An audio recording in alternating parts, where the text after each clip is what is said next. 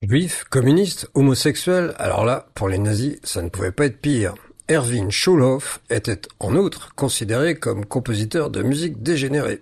La totale. Alors, voyons tout cela un peu dans le détail. Erwin Schulhoff est né à Prague en 1894 d'une famille juive musicienne du côté de sa mère.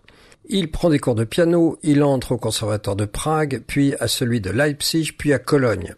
Alors qu'il commence à être très demandé comme pianiste, il continue ses études dans le sens de la composition, de nouveau à Cologne, et il prend même quelques cours avec Claude Debussy.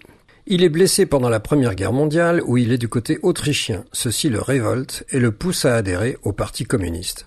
Il se marie en 1921 et avec son épouse Alice, il se fixe à Berlin où naîtra l'année suivante leur fils Peter Heinrich.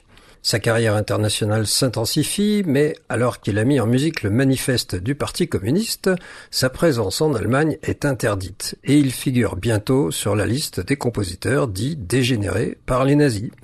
Il faut dire que de ce côté, il avait poussé le bouchon un peu loin, comme en témoigne cet extrait de la Sinfonia Germanica de 1919, dans laquelle il ridiculisait l'hymne allemand Deutschland über alles, tout en introduisant des fragments déformés de la Marseillaise. profiterer och berlerar. i steggarden En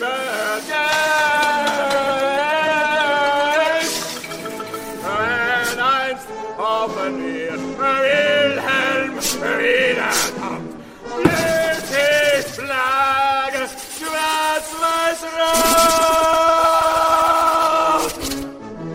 Il vit un divorce difficile pendant lequel il a une aventure amoureuse avec un étudiant. Cette fois, la coupe est pleine. Juif, communiste, homosexuel et compositeur de musique dégénérée, après avoir travaillé sous des pseudonymes, il cherche à fuir Prague. Il pense aller en Union soviétique, mais patatras, la rupture du pacte germano-soviétique en juin 1941 rend ce projet impossible alors qu'il venait juste d'obtenir son visa. Schulhoff est arrêté et déporté à la forteresse de Würzburg, en Bavière, où il meurt de tuberculose en 1942.